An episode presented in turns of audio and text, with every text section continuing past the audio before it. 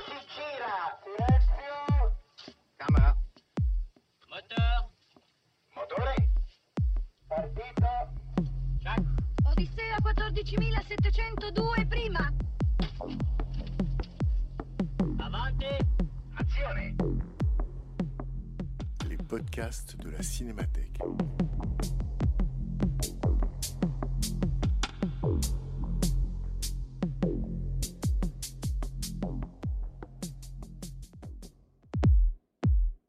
Mai 2013, la Cinémathèque française consacrait une rétrospective au directeur de la photographie, Willy Curante. À cette occasion, et après la projection du film Anna de Pierre Koralnik, leçon de cinéma de Willy Curante. Cette rencontre est animée par Bernard Payen, responsable de programmation à la Cinémathèque française, et avec la participation d'Agnès Godard, directrice de la photographie.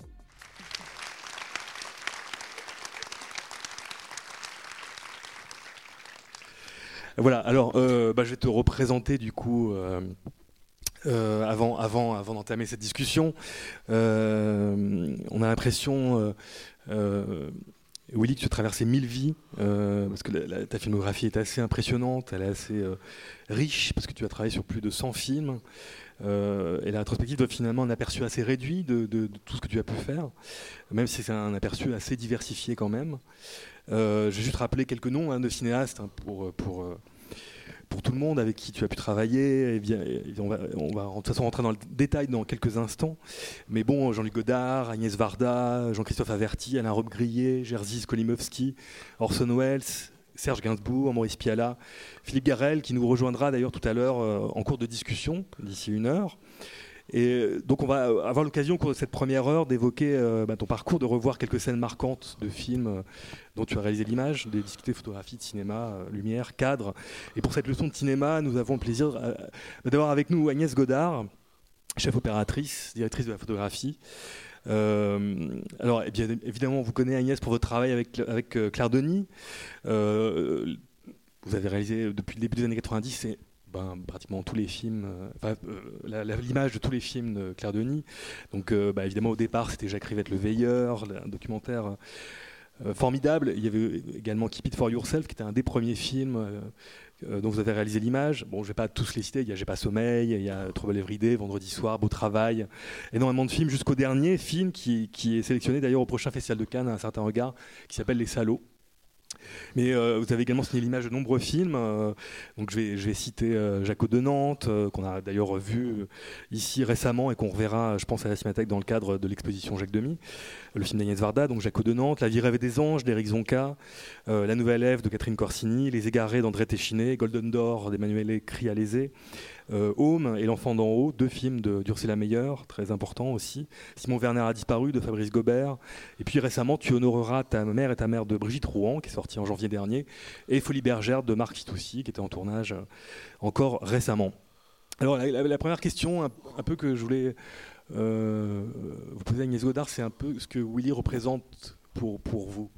Euh, comme chef opérateur, vous avez travaillé aussi, euh, j'ai oublié de le mentionner, mais euh, avec Henri Alcan, vous avez été assistante d'Henri Alcan, notamment sur Les ailes du désir, sur l'état des choses. Euh, et voilà, Et question simple. assistante de Sacha Vierny aussi. Oui. Merci.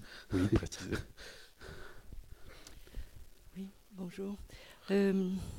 Mais Willy, Willy représente pour moi euh, quelqu'un qui euh, euh, m'a fort impressionné. À chaque fois que j'ai vu une image de lui, faite par lui, que ce soit en noir et blanc, que ce soit en couleur, que ce soit en caméra portée, que ce soit sur une machine au mouvement plus, enfin très lyrique, j'ai toujours eu l'impression que ces images-là, elles étaient vraiment sous le regard de Willy, exactement, comme le dit la chanson, vraiment. Il y a quelque chose de ça, c'est-à-dire qu'à chaque fois, c'est comme si il avait pris des risques, mais hum, en toute sécurité. C'est un paradoxe, mais c'est ça l'impression que ça donne. Et je trouve que c'est ça, c'est la force de ça. C'est et donc euh, voilà, j'ai compris après l'avoir rencontré, après avoir parlé avec lui, que tout ça aussi euh, était euh, la réunion d'une très grande, très haute technicité, mais aussi son regard, sa personne. Et hum, je trouve que quand on voit ces images, et vous venez d'en voir, par exemple, que moi je trouve absolument époustouflante, euh, c'est une performance de tenir une caméra comme ça. C'est fluide, et je sens derrière la conviction et la force d'une présence humaine et d'un œil. C'est le sien. Voilà. Alors oui, je, voudrais, on va parler d'Anna dans quelques instants au cours de la discussion. On va, on va prendre un petit peu un fil chronologique. Oui, bien sûr. Je voudrais qu'on revienne un petit peu au tout début, euh, finalement, aux fondations finalement de, de, euh, de, ton parcours, mais notamment à, au fait que quand tu avais, je crois, à peu près une vingtaine d'années, tu as passé euh, un an, je crois, dans un laboratoire expérimental. Oui, j'étais plus jeune que ça d'ailleurs en fait. Ah oui, oui j'étais. C'est un entre 18 ans et demi et 20 ans, euh, j'ai euh, été comme j'étais admis comme élève, c'était élève et euh, comment dirais-je apprenti en même temps dans un laboratoire de recherche sur les pellicules cinématographiques pour préparer un nouveau système de couleurs. ce nouveau système de couleurs n'a jamais été finalement euh, comment dirais-je, conçu d'une façon terminale, puisqu'entre-temps, Eastman Color a sorti une pellicule et que nous devions, ce laboratoire-là, installer notre système de couleurs à LTC Saint-Cloud, et on ne l'a jamais fait. Mais donc j'avais quand même une forte connaissance de la couleur et du noir et blanc. Pourquoi du noir et blanc alors que je faisais de la recherche sur la couleur? C'est parce que nous avions aussi des éléments technicolores qui se terminaient sur des sur des bandes en noir et blanc. Donc euh, j'ai tout appris euh, sous la houlette de deux chimistes. Il y avait aussi des caméras 35 euh, mm qui servaient à... Il fallait charger la pellicule, tourner des essais pour les développer et pour voir ce que ça donnait. Donc j'ai à peu près appris cette chose-là en étant étudiant et grouillot en même temps, ce qui m'a fort appris des choses qui m'ont servi il n'y a pas tellement longtemps, en effet quand j'ai eu quelques déboires de laboratoire, euh, je crois avoir résolu une partie des problèmes.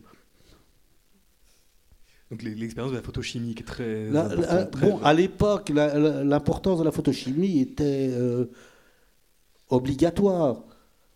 Simplement, il y a plusieurs façons de voir la photochimie. Si on reste dans les limites de la photochimie, c'est-à-dire ce que recommandent les normes d'un fabricant de pellicules, on est foutu. Donc j'ai poussé la, chaque fois l'expérience plus loin. Et même au niveau visuel, ce que vous avez vu dans Anna, filmer à travers des voiles volontaires, mettre toujours des avant-plans flous. Là, j'étais pas cadreur. Mais le cadreur, si j'ose dire, a été cadré par moi. Avant de commencer, on s'est d'ailleurs solidement engueulé le premier jour de tournage, puis tout s'est très bien passé ensuite. Parce qu'il y a des points communs euh, au niveau des mouvements d'appareil dans les filets avec ce que j'ai fait moi-même au cadre dans le film de Skolimowski dans le départ. C'est à peu près le, même concept. Rien, le concept, c'est rien n'est impossible, tout est faisable.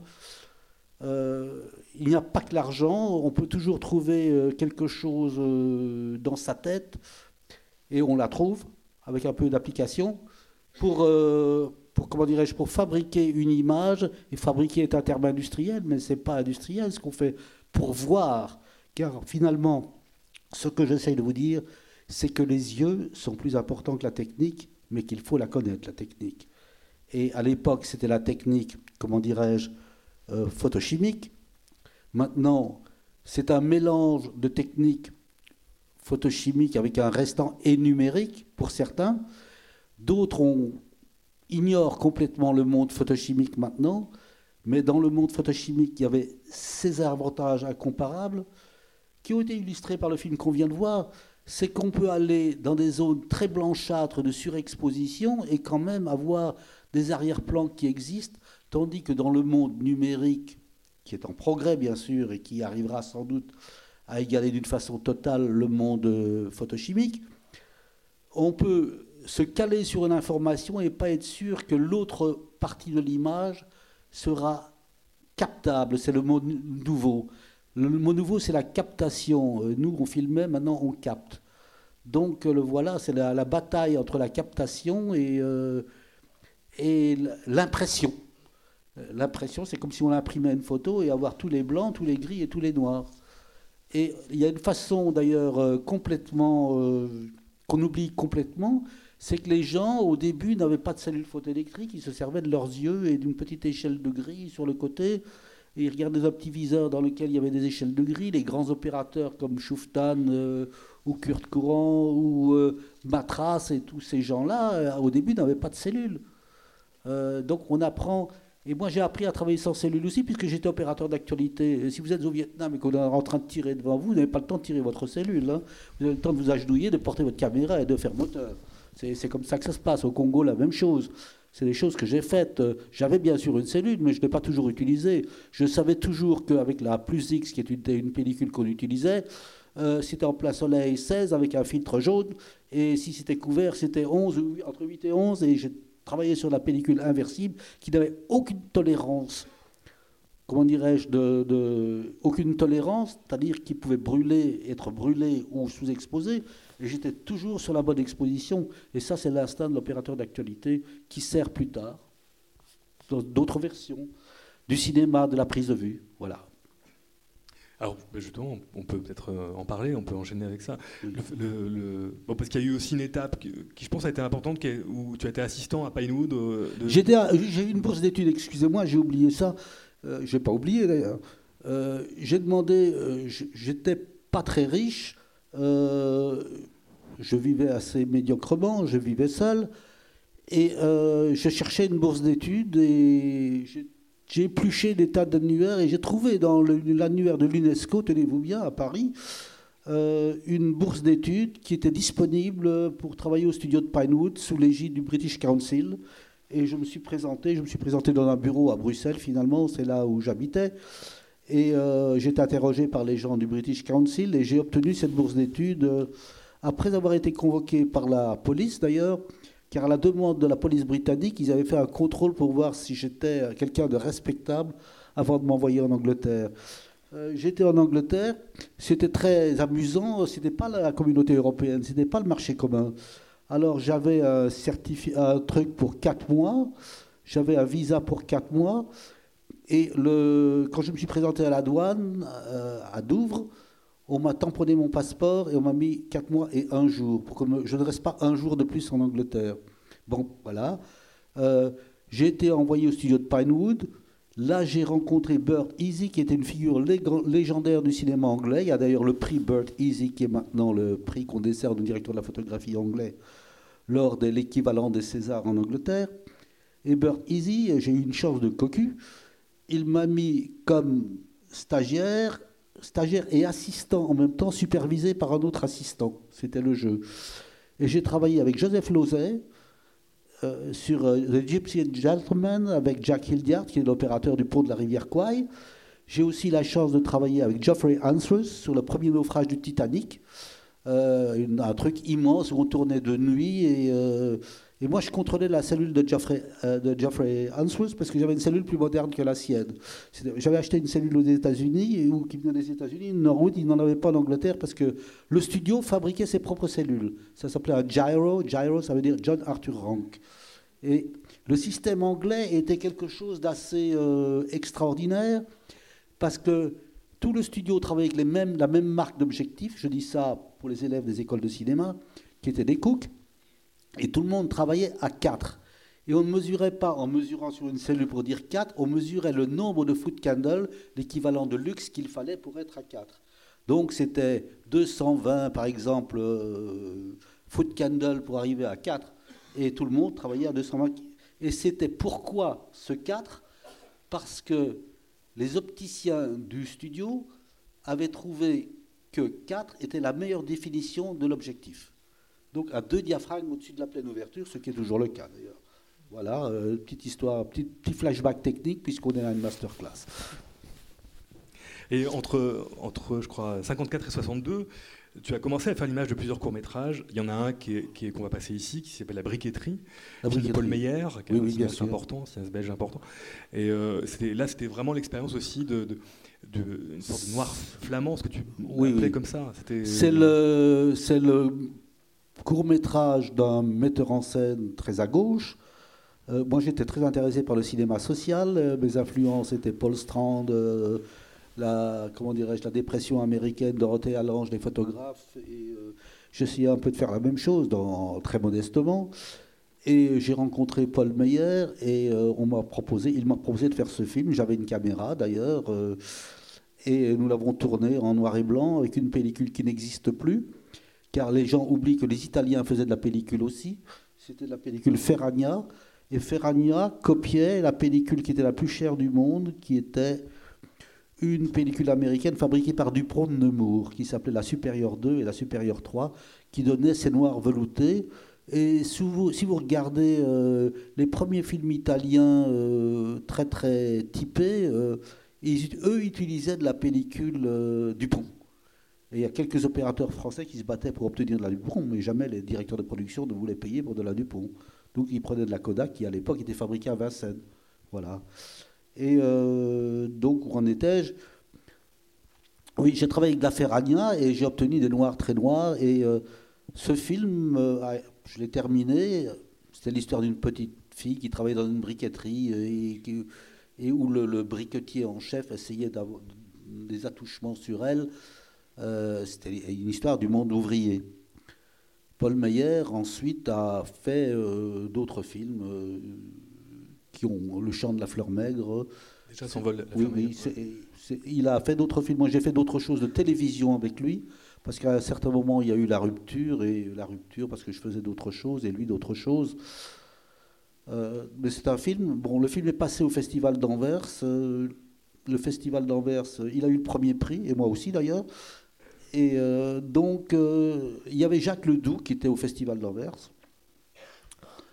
Jacques Ledoux, c'est un personnage légendaire, c'est le directeur de la cinémathèque belge à l'époque, et tous les cinéastes français venaient voir des films américains chez Jacques Ledoux parce qu'ils ne pouvaient pas les voir ici, et les premiers Kubrick en général, parce qu'ils étaient interdits par la, cen- la censure.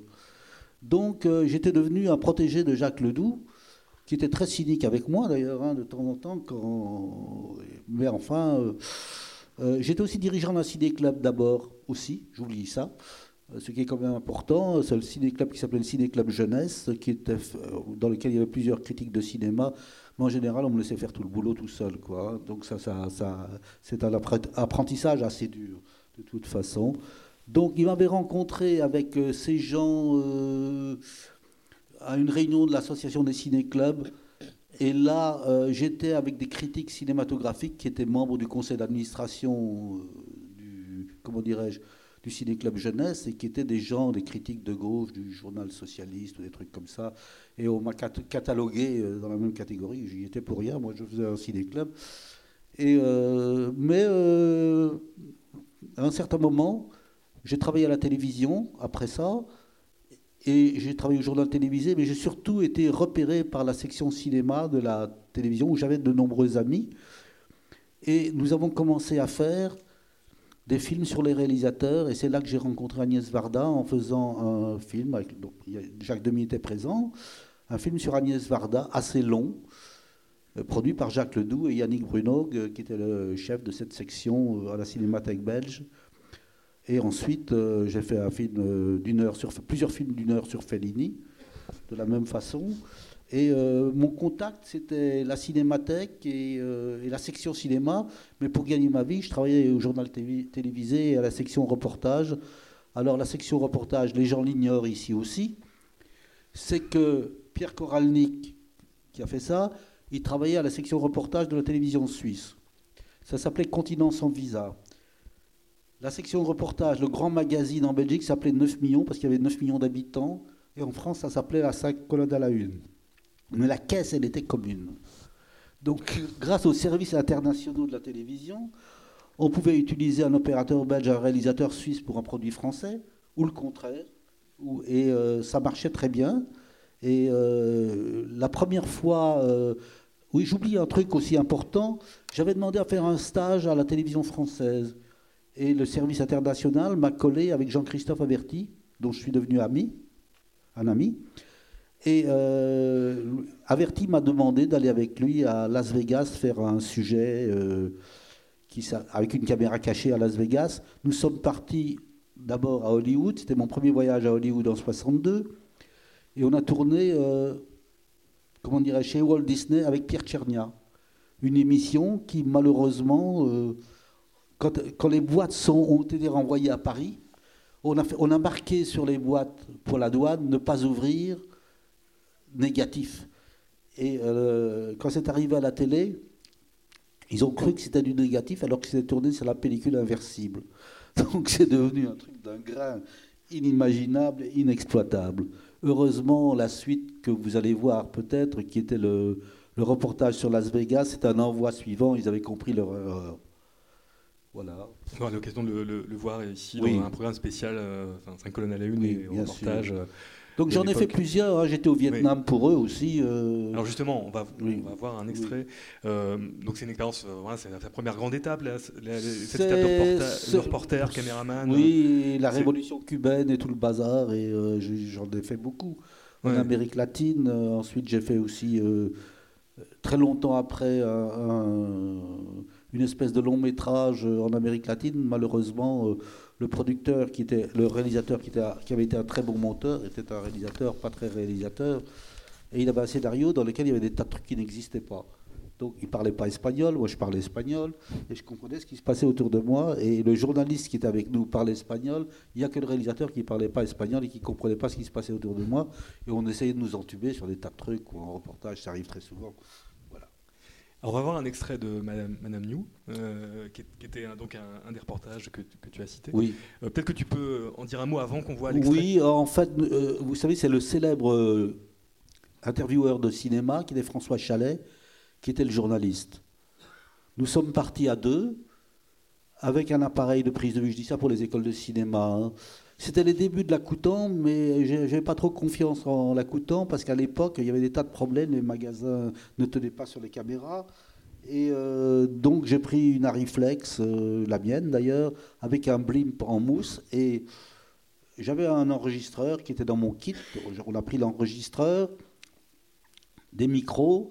Et François Chalet travaillait à la fois comme journaliste et comme perchman, si j'ose dire, parce qu'il tenait le micro comme ça simplement pour faire ces interviews et ça marchait très bien. On avait pré-réglé la modulation sur 7, qui était un truc magique où ça marchait toujours. Et euh, j'ai tourné euh, donc euh, un sujet, c'était l'époque où les, pendant la révolte des bonzes, où les bonzes s'enflammaient, se, on nous a envoyés, et je me souviens toujours de mon arrivée à Saigon, l'attaché de presse de l'ambassade française nous, nous nous, nous attendait à l'aéroport. Et euh, c'était en août, une chaleur torride. J'avais un costard, un costume pour, pour, euh, pour voyager. J'étais parti en hiver et j'avais l'air fondu. Et arrivant à l'hôtel euh, qui était l'hôtel continental où il y avait tous les journalistes en général. Et la première chose que j'ai fait quand on est arrivé, c'est de brancher l'enregistreur, de mettre le micro et de balader le micro sur les murs. Pourquoi Pour voir s'il y avait des micros dans la chambre. Parce que ça provoquait un effet de l'arsène. Et il y avait effectivement un micro dans la chambre. Donc j'ai dit, bon, ça va, il faut faire attention à ce qu'on dit, etc., etc. Parce que c'était le système, quoi. Hein. Mais ça, il faut être les vieux renards du journalisme pour faire ce genre de choses.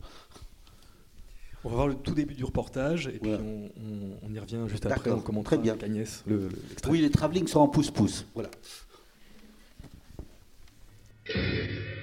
Il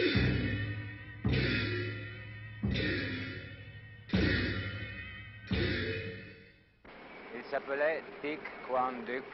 Cela se passait le 11 juin dernier. Et c'est ainsi que le monde horrifié a appris que des événements très graves avaient lieu au Sud-Vietnam. Bien sûr, un mois... Donc, Agnès, qu'est-ce qu'on peut dire sur ce, cet extrait? Mais Justement, en, en, voyant ces images, encore une fois, je me dis que euh, je ne sais pas comment vous avez procédé. Est-ce que vous avez parlé, euh, François Chalet et toi, avant?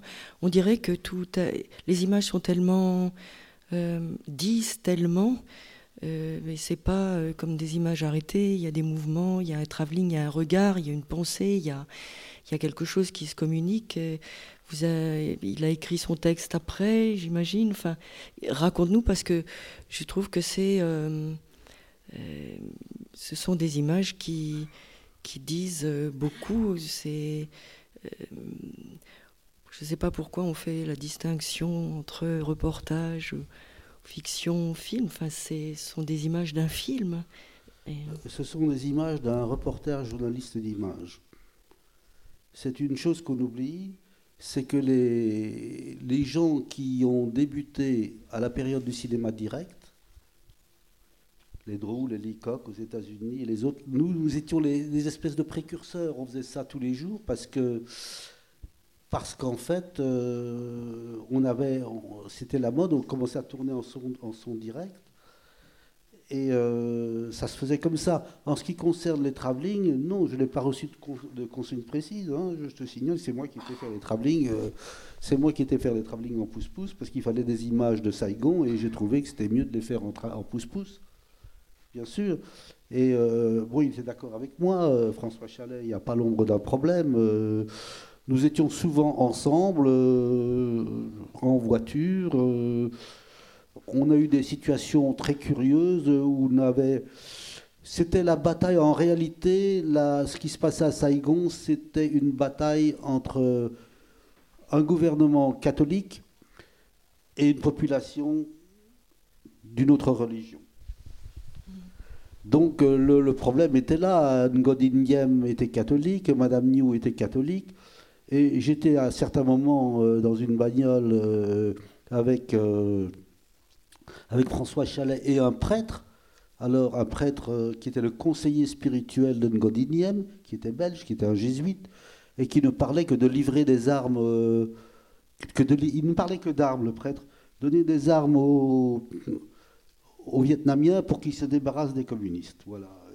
Il y a des conversations où il y a eu quand même des trucs très surréalistes, quoi. Hein. Le prêtre qu'on voit, et puis bon, il et il venait de Chine d'ailleurs. C'était un des prêtres qui avait été viré de Chine à l'époque. Donc c'est pour ça qu'il était très anticommuniste. En fait, nous, euh, moi je suis resté plus longtemps que le reportage. Le français, le reportage, il est passé sans moi, parce que moi je suis resté à, à Saigon, parce que François Chalet est reparti avec le matériel. Je vous signale d'ailleurs que les... il y avait beaucoup de journalistes, on a retrouvé des anciens du Vietnam, euh, les gens de Paris Match que je connaissais, que j'avais déjà croisés dans d'autres reportages au Congo ou ailleurs, et euh, aussi les gens des services spéciaux qu'on reconnaissait euh, très facilement, hein, mais, en ce qui nous concerne. Oui. Mais, mais, quand tu dis que tu, tu, tu es resté après, mais combien de temps Est-ce que vous êtes arrivé longtemps à l'avance? Est-ce que tu as vu la ville avant de filmer? Est-ce que parce que il y a, y a c'est à la fois euh, euh, tellement tellement sûr, quoi, tellement cadré, et en même temps, c'est comme un premier regard. C'est un premier regard. Excuse-moi, c'est un premier regard. Dans, à la base, euh, on nous envoie quelquefois pour huit jours. Et il faut ramener quelque chose. La, base de tout ce que j'ai fait, c'est qu'il faut toujours ramener quelque chose ou être à même de filmer quand on vous demande de filmer quelque chose. Rien ne doit vous arrêter, il faut se débrouiller pour ramener quelque chose. Alors le problème, c'est d'avoir des yeux. Et euh, il y en a qui en ont, euh, mais qui ne les utilisent pas. Et il y en a d'autres qui les utilisent. Donc, euh, bien sûr, je me suis baladé un tout petit peu dans Saigon à pied. Et puis après, j'ai loué un pouce-pouce, j'ai pris ma caméra. J'ai enlevé les magasins de, 120 mètres pour être plus léger. Je suis resté en 30 mètres sur une Harry, petite Harry normale, ce qu'on appelait l'Harry standard. Et j'ai tourné des plans, beaucoup plus que ça. Hein. Ça, ça a servi au montage. Mais moi, j'étais pas là au moment du montage. Et euh, j'ai fait du matériel, et c'est ce qu'on fait euh, en reportage, quoi. En reportage télévisé. Plus maintenant, maintenant, on en tourne des kilomètres. le monde numérique a fait que c'est tellement facile, ça coûte moins cher, on pousse sur le bouton et on ramène 3 heures pour monter, euh, je sais pas moi, 13 minutes. Euh, non, j'ai pas fait ça. C'est quand même assez concis. J'ai choisi. Qu'est-ce que cette expérience-là t'a apporté après dans, dans, les films fiction que tu as commencé à faire? Juste après, c'était euh, l'idée, bah, l'expérience du cadre, le, de, la mobilité. Peut-être pas sur l'idée du cadre, sur l'image sur un certain, un, pardon, excusez-moi, un certain style d'image réaliste quand il le faut, pour se coller à la réalité et faire comme si on était en situation réelle de reportage dans une maison, dans une cabane, comment ce serait. Euh, on a déjà tourné euh, dans un reportage dans une hutte, par exemple au Congo, en, en faisant un trou dans le côté de la hutte, en laissant la lumière rentrer, et ça fait une lumière splendide, hein, ça fait une lumière dirigée qui arrive et le reste est noir. Bon, ben, j'ai dupliqué ce genre de choses dans des longs métrages que j'ai fait plus tard. Voilà. Alors, euh, l'entrée après dans, dans- dans le monde de la fiction va se faire aussi, donc à travers, le- tu l'as dit, tu l'as évoqué tout à l'heure, euh, Les Créatures, qui est ton premier Oui, long oui, oui, oui. métrage. euh, Alors, je vous raconte la- la- l'aventure avec Agnès Varda. Euh, en fait, j'ai rencontré Agnès Varda donc, en tournant ce documentaire sur elle, avec Jacques Ledoux à mes côtés et Yannick Brunong. Et euh, ça s'est très bien passé. Elle m'énervait un tout petit peu parce qu'elle essayait de, se- recadrer tout le temps dans, le verre optique qui protégeait l'objectif. Et, et donc, euh, bon, c'était un peu comique. Mais enfin, bon, on a fait le film. Et puis, euh, elle m'a demandé si ça m'intéresserait de travailler avec elle comme cadreur. Et j'ai dit oui. Et c'était sur euh, Cléo de 5 à 7. Mais en fait, euh, le chef opérateur n'a pas voulu. C'était Rabier, il n'a pas voulu, ce que je peux comprendre. Il n'a pas voulu, donc j'ai oublié. Puis j'ai commencé à travailler à 5 colonnes. Et puis, moi, j'étais un, un- protégé de Pierre Lazareff comme averti tous ces gens. Moi, je n'allais pas à leur rencontre qui était à la campagne. Mais là, il y avait euh, Mac Bodard, euh, qui était l'ami de Lazareff d'ailleurs, et qui était la productrice des créatures. Il y avait Averti qui essayait de me vendre tout le temps. Euh, donc, il a réussi. Et Agnès, avec qui j'avais fait pour Dim Dam Dom le portrait, comment, comment dirais-je, le film Les yeux d'Elsa. Les yeux d'Elsa, c'est assez comique parce que j'avais Lubchansky comme assistant et nous tournions. Et plus tard, quand je devais tourner la- les créatures, j'ai demandé à qui tu veux comme assistant. Je Lubchansky. J'ai dit ah ben moi je ne crois pas, je n'aime pas beaucoup, etc., etc. Finalement, je l'ai pris et il était très très bon. Le problème n'est pas là, mais c'est ça maintenant. Dans sur certains sites, on raconte presque que pour les yeux d'Elsa, c'était moi l'assistant de Lubchansky. C'est très comique. Et donc, bah, Jean-Luc Godard est venu sur le, sur le plateau. Oui, Jean-Luc Godard, il n'est pas venu sur le plateau. Oui, il est venu sur le plateau une fois, mais après avoir vu mes rushs par la fenêtre de la salle de projection des Dames Augustines. Il a regardé mes rushs et ça l'a intéressé. Il est venu me voir et me rencontrer euh, à Noirmoutier où nous tournions. Effectivement.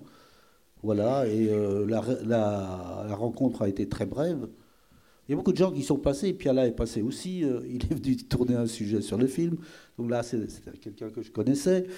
Je suis arrivé donc comme ça sur les créatures qui étaient en scope, noir et blanc. Alors, euh, en- encore une fois, pour les étudiants en cinéma qui sont dans la salle, c'était tourné en anamorphique noir et blanc, avec de la pellicule double X et aussi la pellicule 4X. Et j'étais le premier utilisateur en France de cette pellicule sensible qui était la 4X, avec laquelle j'allais tourner masculin-féminin également ensuite, en convainquant euh, Jean-Luc Godard, qui voulait prendre des petites bobines de, de pellicule Ilford, qui est une très bonne pellicule, mais il fallait les décharger. euh, C'était la pellicule destinée à la photo. Il y avait un tout petit problème de perforation entre les perforations pour la photo et les perforations pour le film. Et je lui ai dit, vous savez, il y a une nouvelle pellicule qui existe, c'est ceci. Et il m'a envoyé faire des essais. Il m'a dit, allez-y, euh, prenez Jean-Pierre Léo, allez dans la rue et euh, allez faire des essais. J'ai tourné quelques bobines qui sont toutes dans le film d'ailleurs. hein. Les, les passages, c'est mes essais. Euh, donc euh, voilà. Et puis il m'a il m'a fait aucun commentaire. Il m'a dit bon ça va, on tourne en, en 4x. Tout comment, c'est le seul commentaire qu'il m'a fait. On va voir, on va voir l'e- l'extrait de masculin-féminin. Est-ce que tu veux le, le présenter? Donc, Oui, c'est euh, c'est le, c'est le travelling, oui. un Alors, café. question de Godard. Avec quelle caméra voulez-vous travailler pensais dans l'essence du reportage. Je dis une Harry BL, c'est la plus légère. Non, non, non, non. Je veux une caméra qui ait l'air d'une caméra américaine. Vous travaillerez avec une Mitchell. La caméra des studios de Hollywood. Je parle pour les. Alors, euh, je dis bon, ben, écoutez, c'est très bien. J'ai connu quand j'étais assistant, justement à Pinewood, j'ai travaillé sur des Mitchell. Mais euh, vous savez, moi, je suis pas très fort à la manivelle. Par contre, euh, c'est un système. Par contre, avec un- une tête fluide, pardon, excusez-moi. Euh, avec une tête fluide, j'arrive directement sur le sujet. Et, ah ben, je vous demanderai pas d'arriver directement sur le sujet. Je vais vous demander de couper les personnages secondaires en deux sur le côté de l'image. Et ensuite, vous allez prendre une tête à manivelle. Et le premier jour, je vous donnerai une chose facile. Le premier jour, j'ai eu le plan le plus long du film, qui passe d'une pièce à l'autre. J'étais un peu tendu. derrière la caméra. Et j'avais Lubchansky qui était sur un siège à côté de moi. Et on était sur une espèce de grue qui n'était pas une grue, qui s'appelle un élémac, et où les sièges tournent en même temps. J'ai failli tomber trois ou quatre fois. Euh, je ne connaissais pas le parcours. Le machiniste connaissait le parcours. Lubchansky ne connaissait pas le parcours plus que moi. On avait le point à faire et euh, le cadre à faire. Et euh, voilà, j'ai fait le plan. Et j'étais vraiment tendu. Et alors un type qui écrivait, un type très méchant, qui écrivait un livre sur Godard, qui m'a descendu en flamme, qui m'a caricaturé comme ça, tendu à la caméra, comme je ne sais pas quoi. Et mais ils se rendent pas compte, les mecs qui écrivent des, trucs comme ça. J'aurais bien voulu le voir écrire un truc sur Tolstoï alors qu'il n'avait lu que François, par exemple. Hein. C'est la même chose. Euh, voilà, donc euh, je ne me suis pas cassé la gueule. J'ai ramené le plan et qui était très bien et Godard n'a fait aucun commentaire. Sauf des années après, 20 ans après, sur mon répondeur. Favorable. Alors on va le voir ce, fameux plan et on le commente après euh, avec Agnès. Et juste un petit mot pour vous dire que le, vous allez voir un, en fait un extrait en DVD. Euh, tous les autres extraits sont en, 35 mm, mais pour des raisons techniques, on vous montre un extrait de masculin féminin en DVD. Garçon Moi, j'en ai à 730. Je vous en supplie, Donnez-moi ça. C'est pas j'en ai envie. J'en ai besoin. Quand j'ai perdu ma femme, j'ai appris une seule chose. C'est qu'on ne peut pas s'arrêter. Je dois repartir à zéro. Ce que je vous demande, c'est de la patience. J'en ai pas. J'en ai pas. Laisse-moi, je t'en supplie. Je ne suis pour toi qu'une amie. Laisse-moi continuer ma vie. Ce que je voulais vous dire, c'est... Voulez-vous devenir ma femme? On verra ça plus tard, je suis pressée, au revoir. Comment, comment deviner euh, tout ce contexte que tu as décrit avant? Euh, Première journée, première fois avec les manivelles, improvisation. Euh, comment où, le voir Comment t'as éclairé J'avais déjà comment... tourné les manivelles. Il y a des photos de moi euh, tournant les manivelles quand je réglais les manivelles pour les caméras à Londres quand j'étais assistant. Mais en fait, euh, oui, j'avais fait comme tout le monde. on met un Chatterton sur le mur et, ou deux Chatterton hmm. et on essaye de faire des mouvements. je m'étais exercé à faire ça. Mais en fait, avec un acteur aussi imprévisible que Jean-Pierre, Léo. Euh, c'est quand même pas de la tarte. voilà, mais dis-moi, qui, qui, indiquait, euh, quelqu'un indiquait au machiniste le mouvement C'est Godard qui lui indiquait au machiniste. C'était Bernard Largemain, qui était le même machiniste qui avait travaillé sur les créatures et qui était un machiniste de la nouvelle vague. L'éclairage là-bas, il y en a de l'éclairage, mais, euh, c'est de la 4X, donc la pellicule très sensible, et les extérieurs sont quand même lisibles. Et ça, c'est une façon d'exposer la pellicule. Alors là, c'est encore un autre problème, comment exposer la pellicule pour obtenir certains rendus? Alors, euh, il y a des moments où la pellicule résiste, brûle, ça devient surexposé, et des moments où ça ne devient pas surexposé. Tout ça, c'est uniquement euh, une question d'expérience, et avoir fait ces petits essais avant avec la pellicule, et savoir ce qu'on peut faire et ce qu'on ne peut pas faire. Mais tu avais rajouté quelques petites ampoules quelque part ou... il, y avait, de la lampe, il y avait des projecteurs il y avait un parapluie blanc qui était un de mes trucs fétiches, qui était caché euh, derrière euh, des vitres et qui montait et qui balançait la lumière d'un côté. Et euh, de l'autre côté, il y avait la même chose, non, un quartz. Il y avait deux quartz de 650 watts. C'est tout pour toute cette séquence. Voilà. Ben, bravo. Alors, je salue la présence de Philippe Garel qui nous a rejoint, qui peut déjà nous venir nous retrouver si comme vous voulez.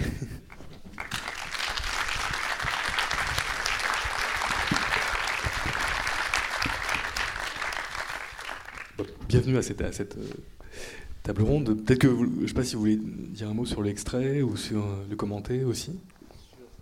Euh, masculin, féminin. Et... Masculin, féminin? Non, non, je m'incline. Je ne pas, pas faire le malin. Alors euh, finalement, cette, année-là, 1965-66, c'est très, c'est une année très Elle a été très féconde parce que tout le monde me voulait en même temps. Et surtout, ils ont été euh, très. Euh, j'ai pas eu de critique délirante en, en France favorable. Je veux dire, euh, j'étais signalé comme un nouveau venu, c'est tout. Mais dans la presse anglaise et dans la presse américaine, ça, euh, j'ai eu beaucoup, beaucoup de choses. Et très bizarrement, bon, après, j'ai fait le film de Wells, et Wells m'envoyait des coupures de presse de Londres ou, des États-Unis, des coupures de presse assez favorables. J'ai eu des papiers euh, euh, écrits par des gens redoutables, genre Paul Incal dans le New Yorker, euh, tout, à fait favorables, et des, trucs comme ça, quoi. Donc, il y avait, comme on dit, un buzz. Mais n'oubliez pas que dans ce métier, euh, c'est toujours la fête ou la famine, hein, où il y a le buzz qui dure quelques temps, puis ça s'arrête, quelquefois on ne sait pas pourquoi. Si un film ne fait pas d'argent, ça s'arrête, et puis après ça reprend quelques années après, de la même façon, mais avec un trou de 1, 2 ou 3 ans. C'est beaucoup de, beaucoup, ça arrive à beaucoup de réalisateurs et à beaucoup d'opérateurs. Alors, il y avait, il y a aussi le départ. euh, Skoniowski avait vu masculin-féminin et, euh, et, et avait voulu travailler avec toi en, en ayant vu masculin-féminin, mais en Oui. même temps en te demandant quelque chose de Oui, totalement c'est un peu plus compliqué que ça. C'est-à-dire que il- le film était produit en Belgique. euh, je suis belge. Et je connaissais très bien la productrice, mais je n'y suis pour rien. Elle me connaissait. Ouais, J'avais un ami allemand qui était un peintre et que je voyais très souvent, mais qui en même temps faisait du graphisme pour les revues automobiles. Et euh, cette euh, dame, la productrice, venait souvent chez, lui, elle me rencontrait. Elle parlait avec moi, elle était très cinéphile, elle parlait des opérateurs qu'elle connaissait très bien. Et quand on m'a proposé, elle a dit oui tout de suite, voilà, et elle me connaissait, il n'y avait aucun problème, quoi. Donc, euh, Skolimowski, euh, l'équipe était une équipe, comment dirais-je, belge en gros. il y avait. J'ai amené le premier assistant opérateur français, c'est moi qui faisais le cadre. Euh, le deuxième assistant était Baudour, qui est un, maintenant un opérateur belge très connu, qui avait fait l'INSAS. C'était un script boy qui sortait de l'INSAS. C'était presque tous des débutants, euh, à part le machiniste que j'avais amené aussi, qui était Jean-François un, un grand machiniste français, qui plaisait énormément à Skolimowski parce qu'on trouvait des solutions absolument inventives pour accrocher la caméra sur les bagnoles ou pour mettre, euh, faire souder deux barres sous une Porsche, mettre un panneau en bois sur lequel j'étais, oui je suis toujours là, je suis toujours vivant, et faire des plans comme ça. Avec Jean-Pierre Léo en plus qui ne savait pas Avec conduire. Jean-Pierre Léo qui ne savait pas conduire. Et euh, mais ça s'est arrangé parce qu'à la fin, on a baissé le siège de la Porsche, on a mis un champion automobile dans la bagnole, petit, et les bras qui conduisaient, il y avait Jean-Pierre Léo au-dessus, mais les bras qui tenaient le volant étaient un champion automobile. Voilà l'histoire du départ. Et puis il y a eu Anna, donc on a vu tout à l'heure, qui est, qui est tournée à la même époque et un peu dans la même énergie, le même, euh, la même. C'est euh, une énergie avec du personnel, la même énergie, mais avec du personnel payé à l'année par la télévision. Mais la télévision à l'époque n'était pas la même que la télévision maintenant. Il y avait de grands, de bons réalisateurs qui travaillaient à la télévision, qui étaient attachés. Ce qu'on appelle ironiquement la télévision du général, c'était quand même pas mal par rapport à ce qu'on voit maintenant. Euh, il y avait des réalisateurs, Mitradi, euh, Pratt, des gens pas mal, quoi. Et, dans le reportage aussi, il y avait des réalisateurs qui, étaient à la fois réalisateurs et journalistes, qui étaient intéressants. Donc, euh, moi, j'ai hérité d'une équipe de Joinville, c'est là ce qu'on appelle l'équipe production. Et là-dedans, il y avait un cadreur, un assistant, ils sortaient tous de Vaugirard. C'est euh, le cadreur. mon premier jour a été difficile avec lui, mais ensuite, ça s'est arrangé tout de suite. Et nous avons travaillé aux longues focales et euh, Koralnik et moi avons élaboré toute cette stratégie d'avant-plan flou, d'utilisation des longs foyers. Mais il m'a pas laissé faire les choses tout seul. Il était très visionnaire, il était très, il avait, comment dirais-je, une certaine image, image de l'image qu'il voulait. Et c'est un travail en collaboration. J'ai fait plusieurs films avec Koralnik et toujours c'était des demandes extrêmement pointues sur le plan visuel. Donc euh, euh, il ne serait pas le genre euh, de metteur en scène, ça m'est arrivé, je ne tairai le nom, qui me dit moi je m'en fous, je veux qu'on reconnaisse les acteurs, c'est tout. Ça m'est arrivé ça. Mais sinon, euh, je peux parler Euh, c'est- ah, le- ce- L'école, a- a- enfin l'école, c'est pas une école, mais le groupe de gens à qui appartient euh, Woody Current, c'est euh, c'est surtout euh, une question de méthode. Vous voyez bien que quand il, euh, quand il raconte comment il est, euh, il est rentré euh, petit à petit dans le cinéma pour faire euh, opérateur, c'est absolument pas comme les opérateurs qui ont été très longtemps second assistant à charger la caméra, très longtemps premier assistant à faire le point, très, très longtemps cadreur et qui sont passés chef, opérateur, qui était la, on pourrait dire la manière traditionnelle de faire. Et cette école-là, en fait, ça, euh, sa qualité, c'est d'être par rapport aux autres, sans mentir, quelque chose comme quatre fois plus rapide quand vous tournez un film, euh, que ça soit Willy Curant, que ça soit euh, Willy Lubchansky dont il parlait tout à l'heure, que ça soit Raoul Coutard, évidemment, que ça soit même Renato Berta dans la une demi-génération derrière, c'est des gens qui travaillent très très très très très vite et la vitesse forcément fait non seulement des tournages différents, mais implique une esthétique différente. Et c'est des gens qui, si on regarde, comme par exemple tout à l'heure, Willy il a dit un truc très important, euh, que quand on n'est pas euh, à même de faire des films, on, on- note pas. Il dit par exemple que lui, il, il- fait, il fait encore ça, parce que sur les deux films que j'ai fait avec lui, il le faisait encore. Il, prend les parapluies de la photo, parce qu'il a dû voir que c'était euh, que les- dans les studios de photo, les types qui avaient un parapluie, vous savez, pour, envoyer de la lumière dedans et le répartir d'une manière étale, ce truc-là est absolument pas orthodoxe.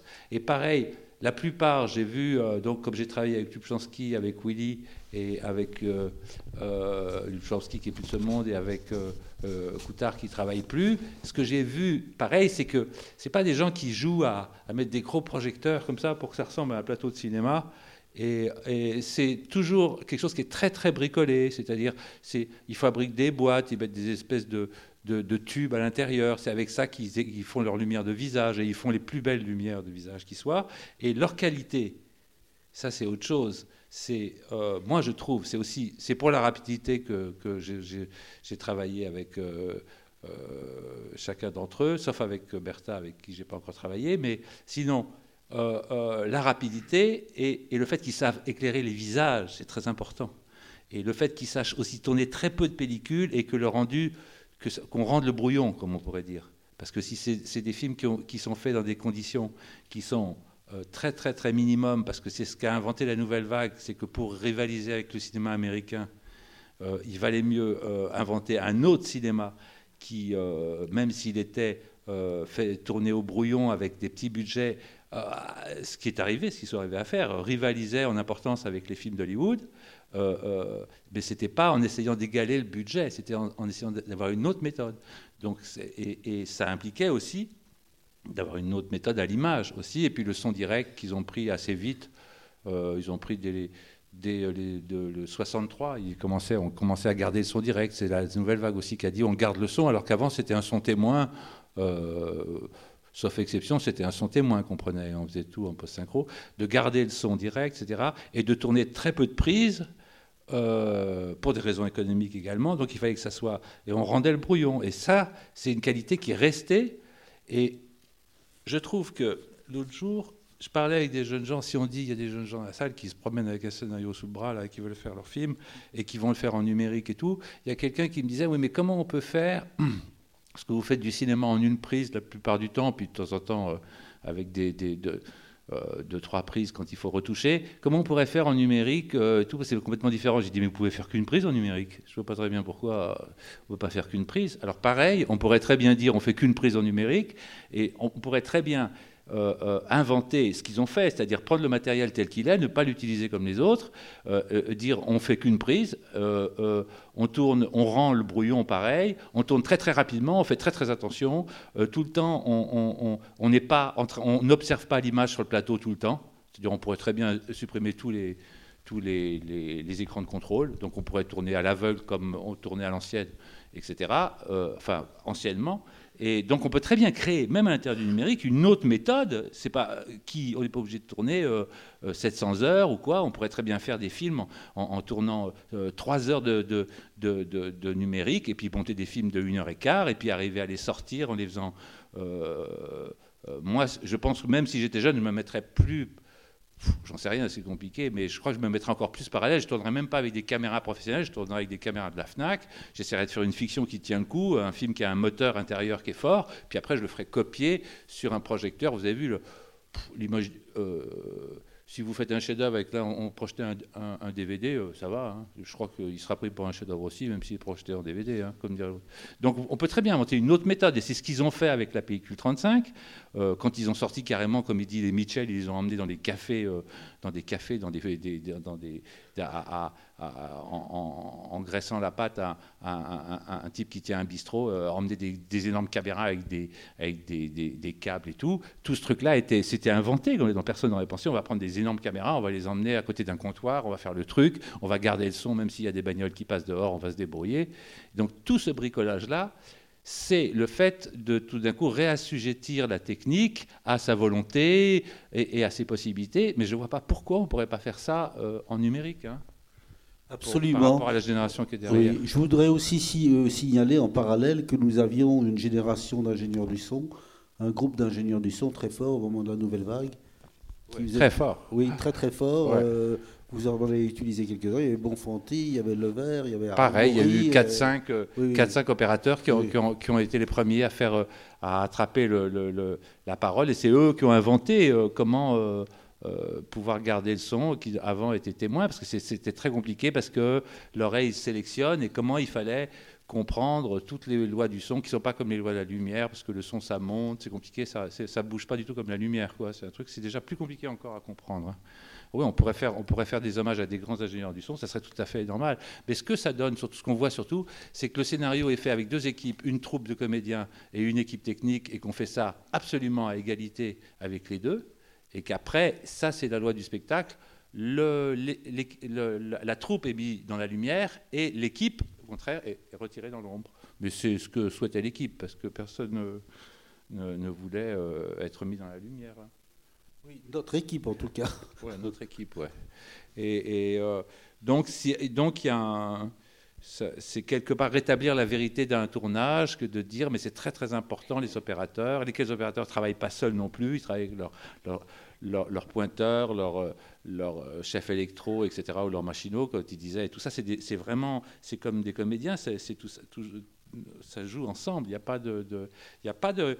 Après, quand ça sort au public, il y a une hiérarchie comme ça, dans le temps, il y avait les comédiens en haut et puis, euh, rien d'autre. Après, il y a eu les comédiens le metteur en scène. Puis maintenant, on, com- on commence à comprendre qu'il y a un opérateur.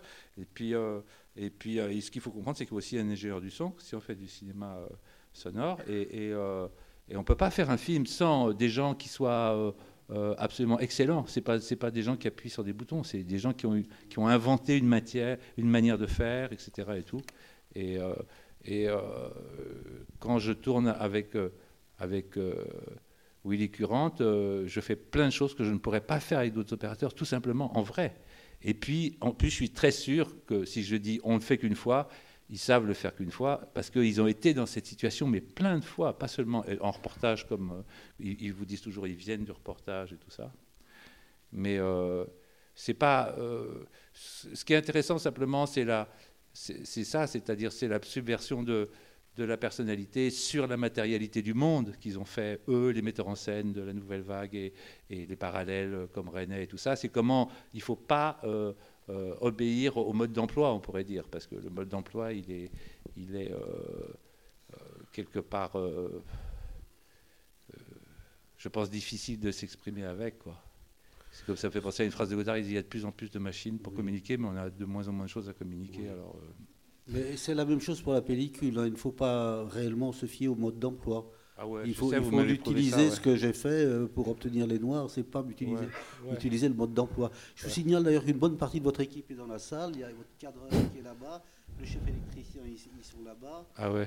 Euh, et euh, vos assistants de Rome, euh, la régie et le et l'assistant réalisateur est là-bas. Bien, bien. Ben, donc c'est très important quand même. Euh, c'est très important. Mais moi, il ne s'agit pas, euh, il s'agit pas de quelque part de maintenir. C'est pour ça que j'enchaînais sur le numérique sans être sectaire, etc. Et tout. Alors que moi, je vais essayer de tourner en pellicule jusqu'à la fin de ma vie. Peut-être je, je serai obligé de monter en numérique, mais tout ça. Et je ne saurais pas faire autrement. Mais je suppose que si euh, si j'étais euh, si, j'étais à même de faire un premier long métrage, un premier court métrage, je le ferais évidemment en numérique. Et je pense que si vous travaillez vraiment euh, euh, la question de ce qu'est un film euh, profondément et pas, pas extérieurement, à quoi sert le, fait de s'exprimer par le cinéma, etc. Si, si vous passez par le numérique, je pense c'est pas ça. En plus, le numérique semi-amateur pour que vous, ayez absolument la, la possibilité de, de, travailler sans attendre des sommes d'argent faramineuses ou des choses comme ça. Si vous voulez travailler à, l'échelle de votre vie, euh, même si vous vivez d'expédients, beaucoup d'entre vous, j'imagine, à 20 ans, comme dans toutes les générations ça se passe. Euh, c'est quelque chose qui est, qui est, possible de faire du numérique avec les caméras euh, de la FNAC. Et pour nous, le DVD, c'était juste le fait de regarder les trucs à la maison, quoi, comme, euh, mais, enfin le numérique. Mais pour, pour les jeunes gens maintenant, c'est leur chance qu'ils puissent faire ça. Parce qu'on peut faire sans doute un très bon film. On, on, peut faire sans doute un très bon film, on le sait déjà par des, très peu. Et donc c'est plutôt par là qu'à observer les autres générations. Euh, moi, quand j'ai essayé de rétablir le, cinéma muet, euh, ça ne m'a pas fait vraiment vivre. C'est-à-dire il vaut mieux vivre avec son temps. Et c'est comme ça, c'est pas que je n'aime pas le cinéma muet, mais je peux pas proposer à des producteurs, je vais faire un film 35 muets en, en noir et blanc, euh, j'aurais du mal à me faire produire quand même. Donc il faut regarder ce qu'on peut faire. Et puis comme c'est pas si intéressant que ça la technique, bien qu'il faille avoir un support quand même, parce que quand même, si on vous dit, euh, si vous êtes un peintre et tout, et on vous dit, oh là, là on n'a pas le temps, on fait ça avec des crayons de couleur, euh, l'expo ouvre demain, avec des crayons de couleur, pour égaler ne serait-ce que la gouache ou la peinture à l'huile ou l'aquarelle, c'est difficile avec des crayons de couleur. Donc il ne faut pas descendre non plus à quelque chose qui n'a pas d'allure, parce qu'il y a, il y a beaucoup de films et beaucoup de cinéastes qui ont besoin de, quelque part, d'avoir une esthétique, quoi. Mais une esthétique, elle peut naître à partir de, quelque chose qui est complètement différent et qui vient de, la technologie euh, très avancée, etc., et qu'on détourne et tout. Je pense pas du tout qu'il faut être là-dessus. Il euh, ne euh, faut pas être puriste ou quoi que ce soit, ou le cinéma, le cinéma mute tout le temps, quoi. C'est comme ça. Et puis, euh, non, ce il y a Wenders qui a dit un truc là-dessus qui est intelligent. Il a dit, mais finalement, on vient de créer le numérique vient de créer un, prolétariat du cinéma extraordinaire. C'est-à-dire qu'il y a un nombre de gens qui travaillent pas payés à fabriquer des, récits et tout. Alors là, je ne saurais pas résoudre cette question. Si je vous dis faites-le, puis en même temps, ne le faites pas euh, au détriment de votre vie, alors c'est très compliqué, c'est la question de l'art, mais ça, ça se pose quels que soient les, supports et les, méthodes et, et, la matérialité des choses nécessaires. Hein. Alors je voudrais juste qu'on qu qu revienne à une étape importante, parce qu'on on poursuivra cette discussion-là un peu plus tard, mais je voudrais qu'on parle de Wells quand même, parce que c'était une des rencontres majeures aussi dans les années 60, à peu près à la même époque. Oui, absolument. En fait, euh, je ne m'attendais pas du tout à travailler avec Wells. Je, savais que Wells allait faire un film en France, mais dans ma plus grande, euh, comment dirais, comment aurais-je pu penser que j'allais être appelé?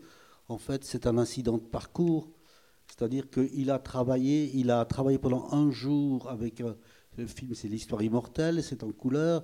Il a travaillé un jour avec un autre chef opérateur qui, qui s'appelait Walter Wattitz, qui lui avait été recommandé par le cadreur euh, qui, avec lequel il avait travaillé en, Espagne dans Chimes at Midnight, comment ça se dit encore en français, j'ai oublié les...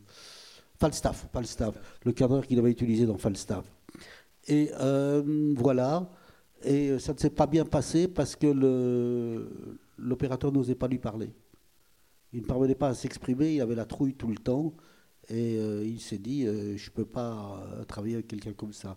Donc on m'a appelé, c'était un peu pourquoi m'a-t-on appelé? J'étais un peu le, jeune homme à la mode à l'époque, mais euh, par rapport à Wells, euh, on m'a dit est-ce que vous voulez. Euh, J'ai eu une discussion avec le directeur de production avant de voir Wells, une discussion avec la productrice qui était assez cinglante avec moi, parce que je posais des questions, quand même, savoir pourquoi le type avait été viré, etc. etc.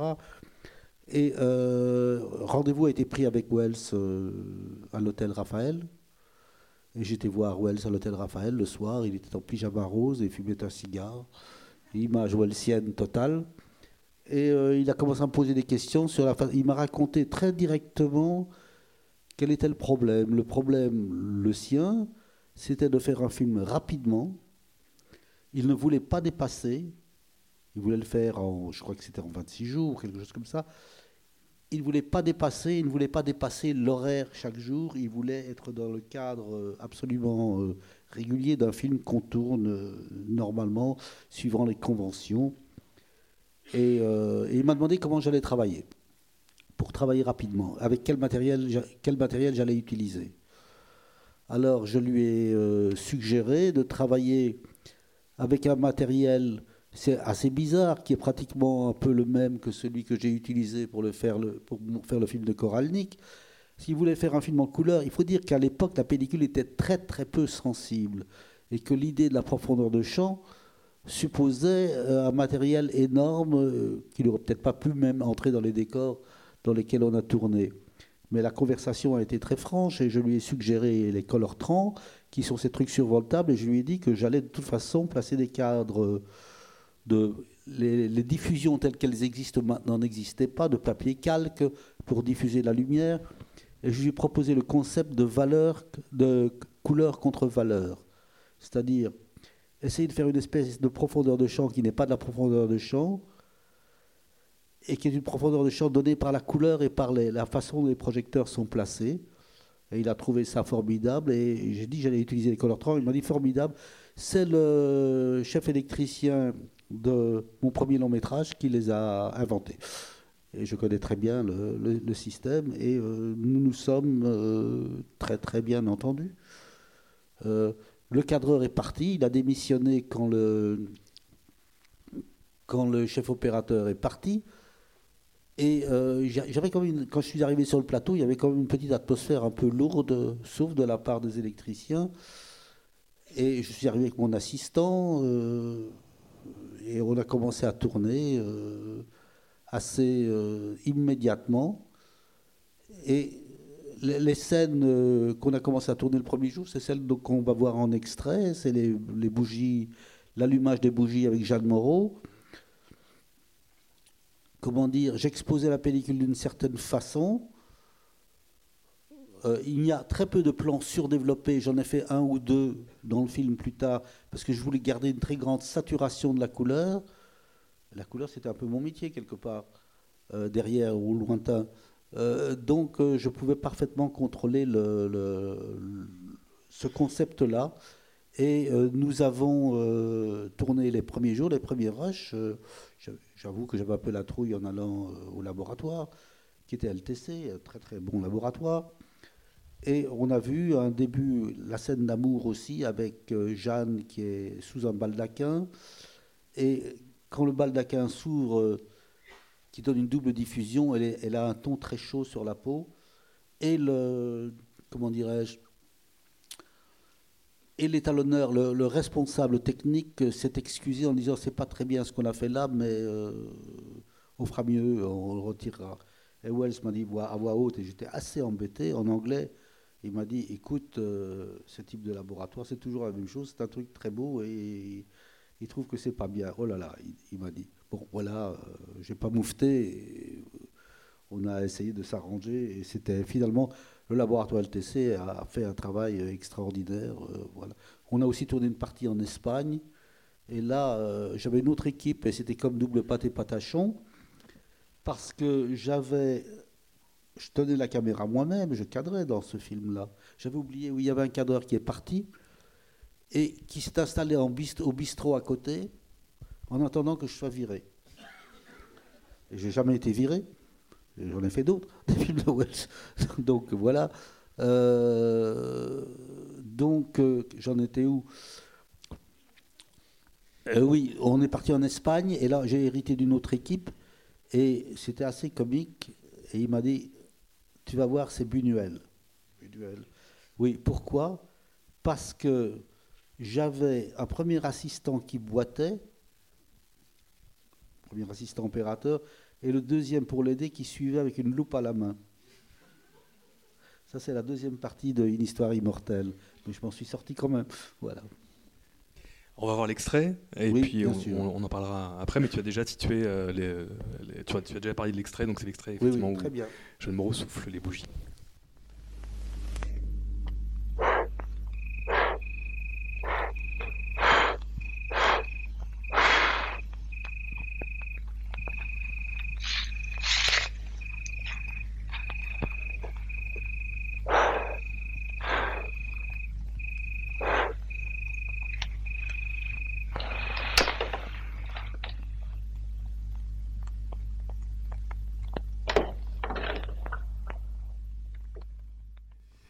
Agnès, peut-être un petit, mot sur cette séquence qu'on vient de voir Oui, moi j'ai des, questions parce que c'est la première séquence que tu as tournée. Que je trouve ça euh, magnifique et tu expliquais tout à l'heure quelque chose euh, que, bah, que je vois là, la profondeur de champ, comment tu l'as donné. Et puis les questions, c'est autour du choix des focales. Parce que, par exemple, l'unité, pour moi, d'une certaine manière, qu'il y avait dans la séquence de masculin-féminin, c'est un plan séquence, toujours la même distance avec les gens, avec les acteurs, et quelque chose comme ça qui donne toujours les mêmes perspectives. Donc, euh, la géographie du lieu, l'unité du lieu. Là, c'est tout à fait. on est loin, puis on est près. Je n'ai pas souvenir d'ailleurs d'avoir jamais vu des plans aussi rapprochés dans les films de Euh, Wells. Non, jamais. Et donc, comment ça s'est passé, le choix des focales? Parce que en même temps, justement, l'univers, cet univers, c'est une bulle. Pour moi, même si les perspectives changent complètement, ça construit quelque chose avec la lumière, avec le loin, sombre, proche, éclairé. Enfin, il y a quelque chose qui, c'est un tout, c'est une bulle, c'est ça, je trouve ça. Je suis euh, d'accord avec toi, mais là, euh, je suis très fort intervenu dans le choix des focales. hein. Euh, très honnêtement, c'est la première fois de sa vie sur ce film que Wells a travaillé avec des longues focales. Et il était ravi. Euh, donc les gros plans de Jeanne Moreau euh, dans le lit et les lèvres, tout ça, ça a été fait avec un de mes objectifs personnels, qui était un kill fit 90 mm. Euh, et il y a beaucoup de travelling. Euh, quand les chariots de travelling ne sont pas arrivés, que le camion de machinerie n'est pas arrivé à Chinchon quand on tournait en Espagne, on a fait des panoramiques au 150 mm le long d'un carrosse et ça faisait un effet de travelling et il était ravi. Euh, bon, je ne revendique rien, j'ai été pratique, c'est tout. Et oui, effectivement, il y a des focales plus longues, mais pas tellement. À certains moments, c'est la caméra qui s'est rapprochée euh, avec un 50. Mais euh, d'habitude, dans les films de Wells, c'est pratiquement toujours le 25 ou le 18. Et là, c'est autre chose, mais c'est aussi qu'il a compris qu'il faisait un film de télévision et que ce serait vu sur un petit écran. Et c'est une discussion que nous avons eue. Et on l'a eu aussi sur le contraste, sur la profondeur de champ. Expliqué, je lui ai expliqué que les tubes à l'époque, et c'est vrai, ne, permettaient pas de montrer des choses très sombres, que ça allait devenir euh, pas bien à l'écran. Il est tout à fait d'accord et conscient de ça. Et c'est pour ça qu'on a fait cette profondeur de champ lumineuse et pas euh, des trucs très très sombres, parce que euh, il voulait faire un film pour la télévision, ou voulait faire un film où tout se passe bien. Et vous avez retravaillé après, ce qu'on sait peu finalement. Il y a eu une suite à une histoire Il y a immortelle. eu une suite à l'hist- à Hist- à Histoire immortelle. Euh, Nous avons été en, en Hongrie et on s'est fait entuber par les Hongrois. Euh, D'où la phrase de Orson Welles euh, assez drôle. If you have a Hungarian as a friend, you don't need an enemy. Oui. Euh, voilà ce qui s'est passé. Nous avions choisi de, nous avions commandé notre matériel. Il y a un producteur qui était Alexandre Pal, qui était un photographe hongrois de Londres, et qui voulait produire un truc en Hongrie. Donc c'était l'État hongrois communiste, donc c'était le système national du cinéma. Et euh, je crois que Wells euh, devait jouer plus tard dans un film hongrois ou quelque chose comme ça, euh, comme participation, comme pour payer les frais de la production. Mais le problème n'était pas là. C'est que nous avons demandé une caméra. Nous n'allons tourner qu'une séquence. D'ailleurs, un jour, on a demandé à Caméflex et on leur a, demandé s'ils en avaient un. Ils ont dit oui. Et le jour de tournage, on est arrivé, on est arrivé sur le tournage, il y avait une Ariflex. Et dans une Ariflex, quand on regarde, les gens qui ne sont pas opérateurs ne le savent pas, il y a des barres, des lignes qui partent du haut en bas. C'est ce qu'on est, les barres anti-reflet. Et Wes détestait ce genre de truc-là. Il a regardé dans la caméra, il ne comprenait pas le cadre. euh, C'est moi qui cadrais. Et au moment où il a dit moteur, la caméra n'est pas partie. Voilà, ça c'était un autre problème. J'ai découvert que le câble qui partait de la caméra ne partait pas vers une batterie, mais vers une Jeep qui était à l'extérieur, qui avait une jadette qui donnait du courant continu. C'était euh, bénure pour rien du tout. C'était le, le pro- le prologue d'un film de Wells dans les escaliers de l'opéra de, Budapest. Euh, que dire euh, d'autre? Le soir, euh, il était un peu déprimé. Je l'ai vu dans les escaliers et je lui dis On fait quoi? Alors il m'a dit Don't call me, I'll call you. Et puis en fait, et puis le soir, je l'ai vu. Et il m'a montré les factures de la production qui est arrivée. Ça coûtait plus cher qu'ils ont facturé des trucs. J'avais oublié que j'avais demandé deux arcs. Et il y en avait 12 qui étaient facturés, que je n'avais pas demandé.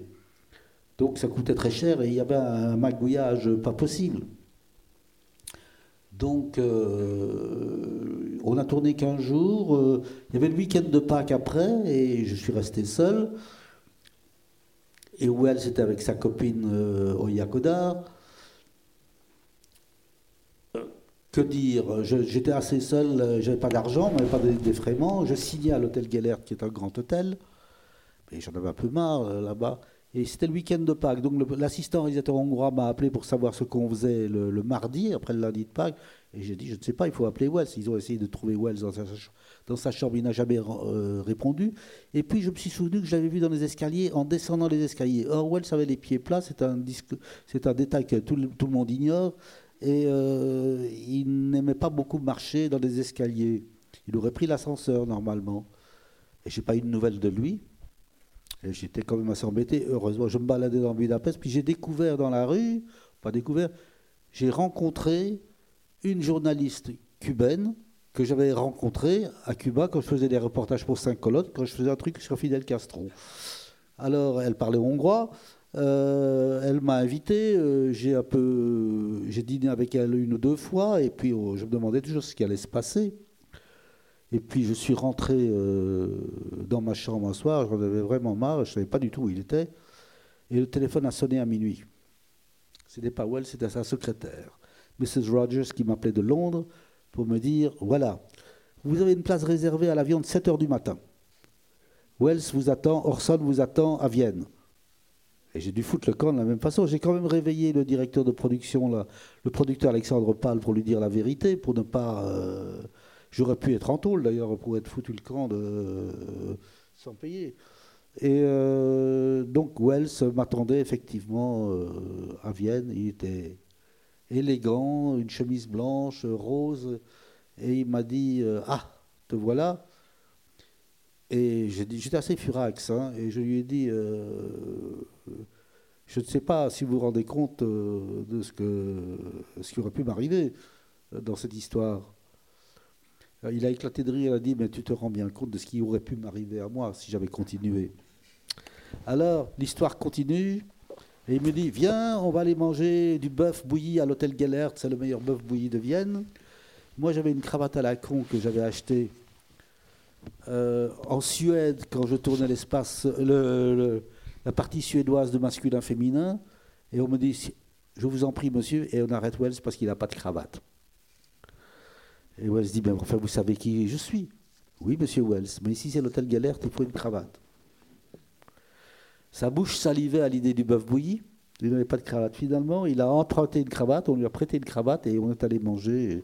C'est une des, une des nombreuses aventures euh, que j'ai eues avec Wells. J'en ai eu d'autres sur la mer Adriatique, euh, sur des films qui n'ont jamais été terminés. Voilà. Avec The Deep, c'est ça? Avec The, The Deep.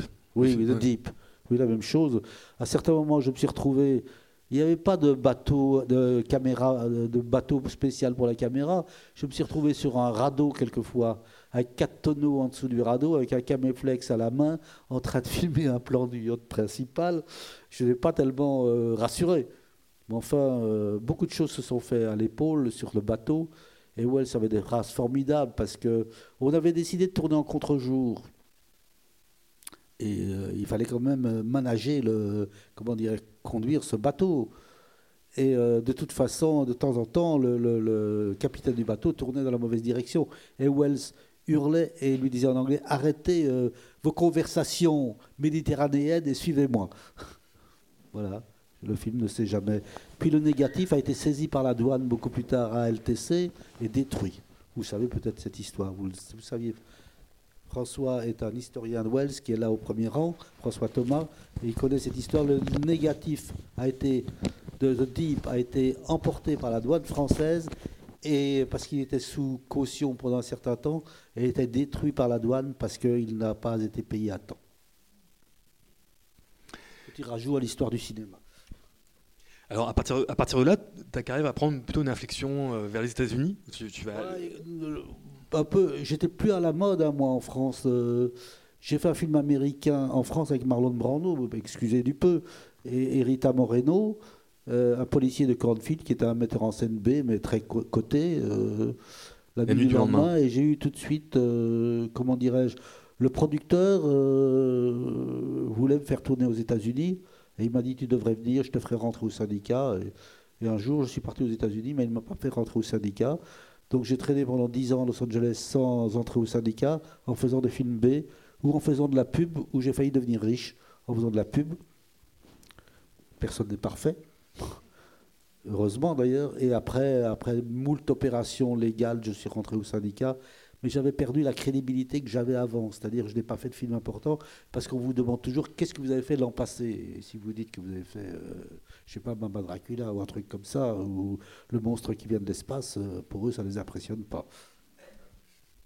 Alors on aura l'occasion d'ailleurs d'en d'en revenir sur ces films-là quand même, c'est une partie, une On va les partie. voir dans le cinéma bis. Voilà, à la fin du mois. Roger Corman. Roger, exactement. Et, euh, mais un mot quand même sur la, sur la nuit du lendemain, et peut-être à Agnès, euh, c'est l'occasion de parler de- de- d'une spécialité un peu de Willy Current, c'est la, c'est la nuit américaine. Oui, absolument. C'est, euh, c'est- je ne sais pas si euh, vous voulez poser une question par rapport à ça. Enfin, c'est toujours impressionnant les nuits américaines de Willy. Bah oui, ça ça s'appelle Day for Night en anglais.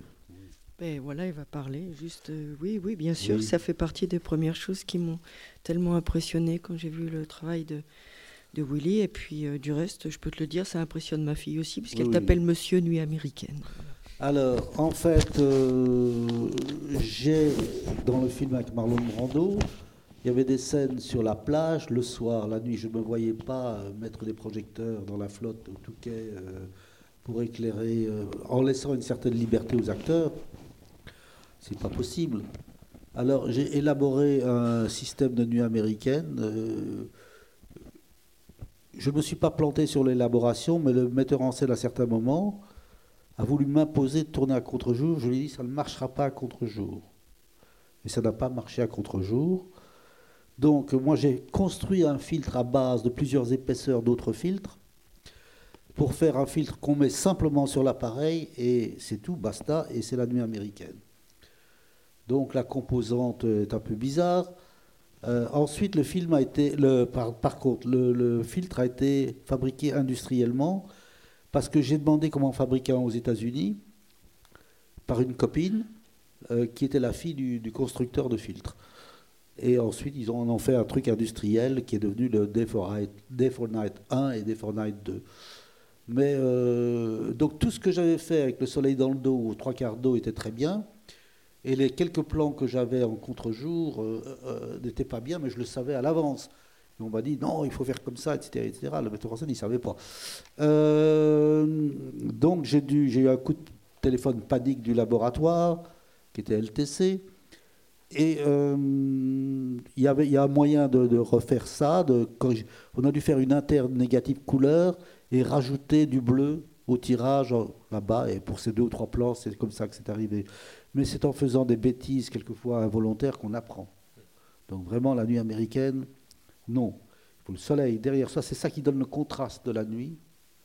C'est la lumière derrière soi ou, aux trois quarts. Si vous êtes en face, d'habitude le ciel est bleu, donc on le rend plus bleu. Si vous êtes en contre-jour, le ciel est blanc toujours. Donc vous ne faites que rajouter du, du bleu sur un blanc pâle et vous avez un bleu pâle et c'est pas la nuit. Voilà. Les cours sur la nuit américaine, c'est assez simple. Alors on retrouve aussi des nuits américaines dans Sous le soleil de Satan.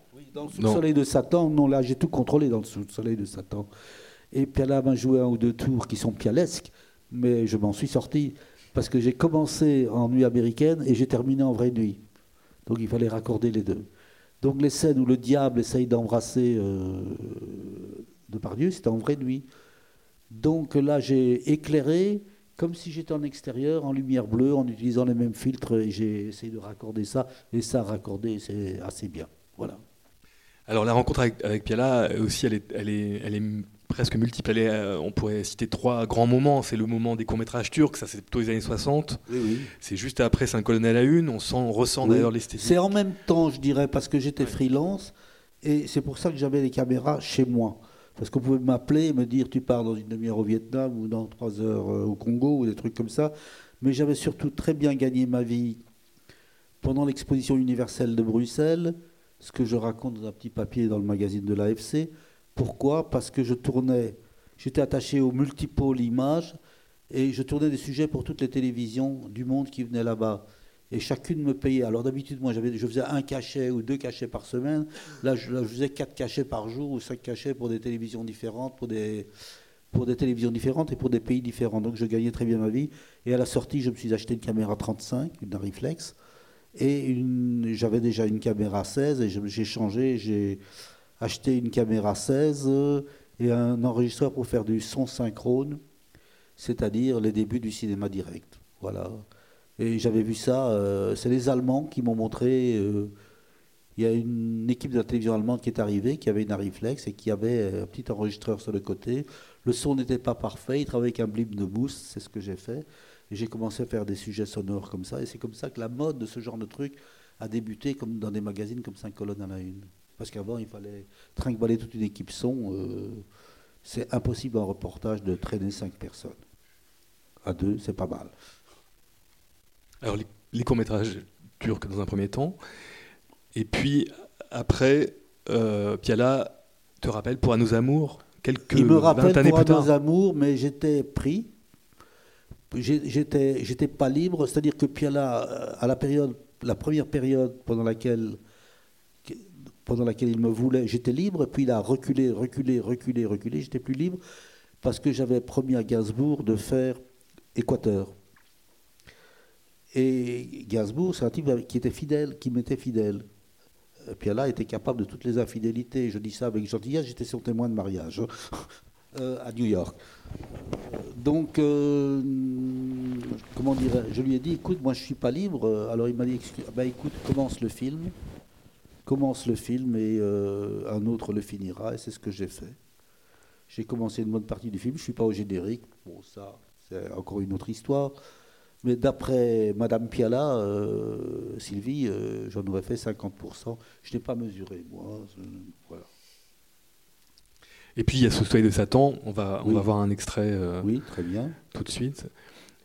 Et là, j'ai pris des partis pris, et vous allez voir, qui sont assez culottés. Enfin, c'est pas la première fois. Voilà. Ok, voyons l'extrait. on voit, on voit l'extrait, on le commente après. Ne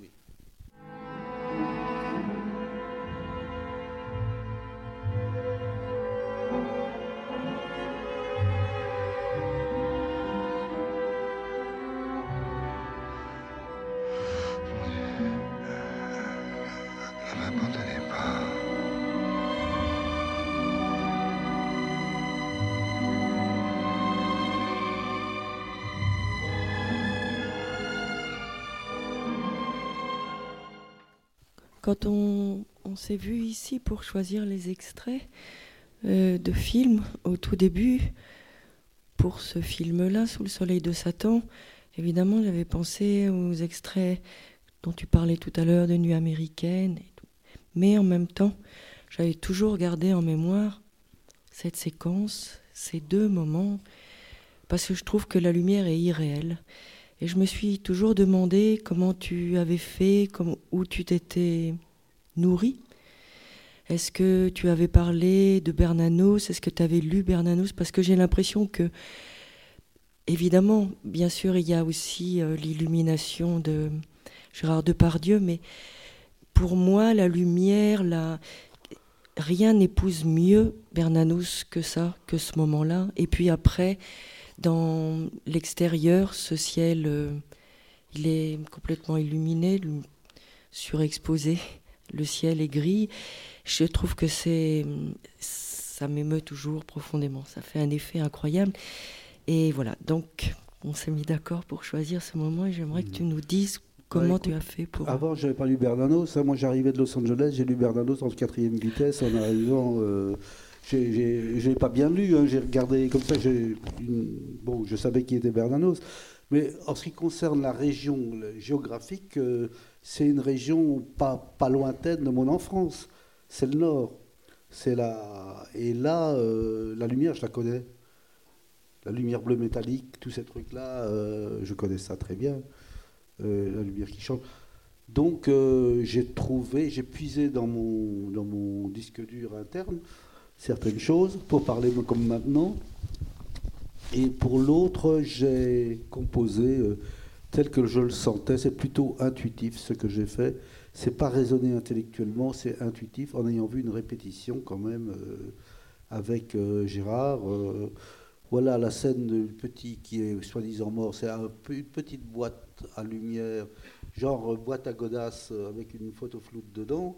C'est tout. Et un bout de, de- Je me souviens pas.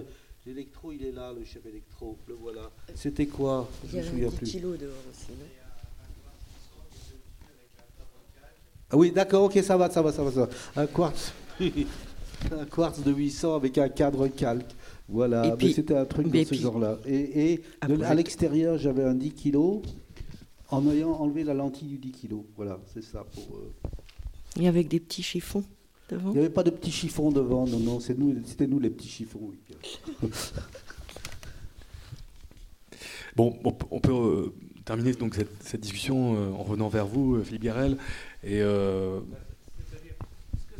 Pensez cette, euh, cette séquence qui, euh, j'ai vu pareil, euh, Agnès Godard, elle a, elle a reçu de plein fouet, moi aussi et tout, comme certains d'entre vous. Ça dépend sans doute de l'endroit où on se trouve et à quoi on arrivé la veille. Mais euh, ce, que, ce à quoi ça fait penser, c'est que le cinéma, qui est donc, je disais, un art de collectif quand même, si on imagine, nous tout de suite, on voit le film et en même temps, on sait que c'est un plateau quand même, que c'est un peu comme euh, l'inhibition euh, de la parole euh, personnelle, c'est-à-dire qu'on a l'impression que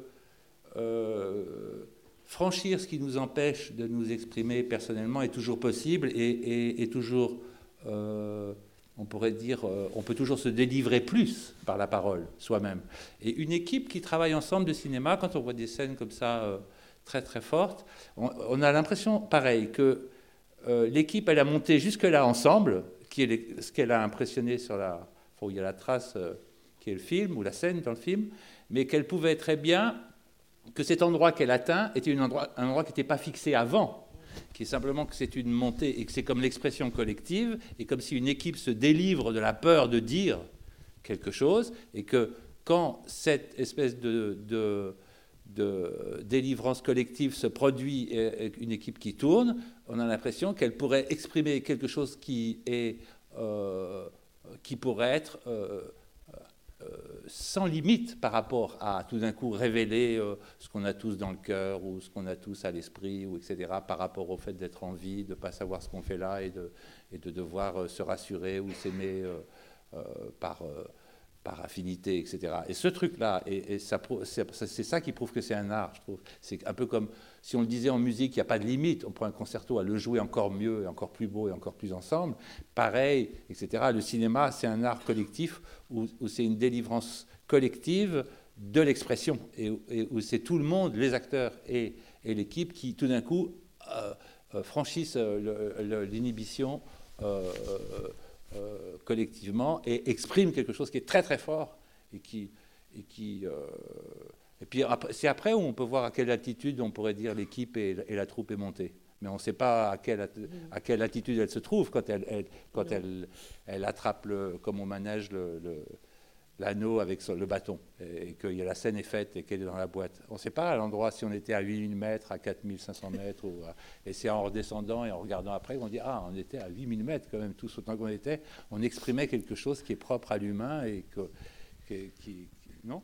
Oui. Bah, ça, c'est c'est la passion euh, du cinéma, le- la collectivité. Oui, oui, mais Dans c'est un bon même chose, alpiniste. pardon, Il dans, dans le même esprit, euh, je voudrais insister sur l'importance de voir les rushs en équipe.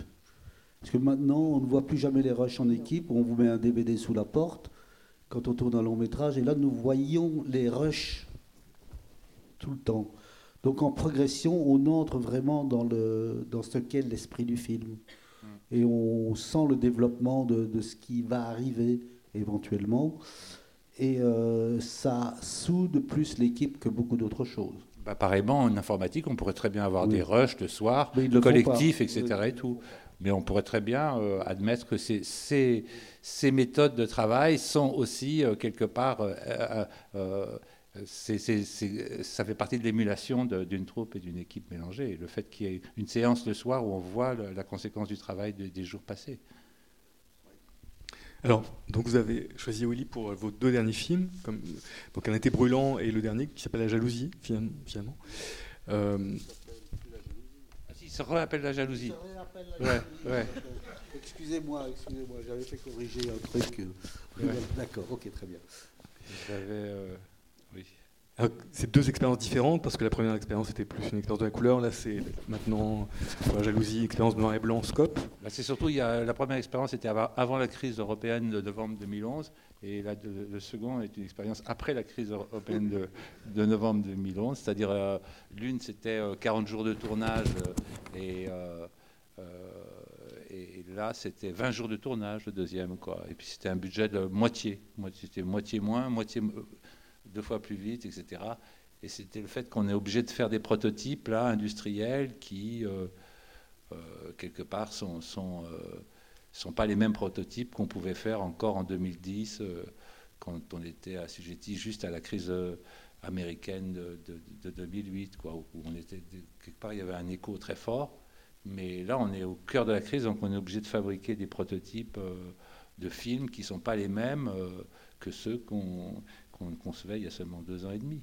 Et c'est en ça que c'est une industrie et que c'est intéressant la condition économique, elle fait partie du, du cinéma aussi, je trouve. Et donc, euh, ça, c'est. bah, si on dit la différence entre les deux films, quoi, par rapport. Et euh, c'est évidemment par rapport. Si on voulait montrer un extrait de Un été brûlant, Oui. alors, par rapport à. Au Piala, là, c'est pas, je suis pas, je suis pas monté à cette altitude, là, si je reprends la métaphore de tout à l'heure, mais euh, bon, c'est comme ça que ça, c'est le premier couleur qu'on a fait avec Willy. Puis après, on, vient de faire un noir et blanc donc cet hiver là, en- en- au mois de février.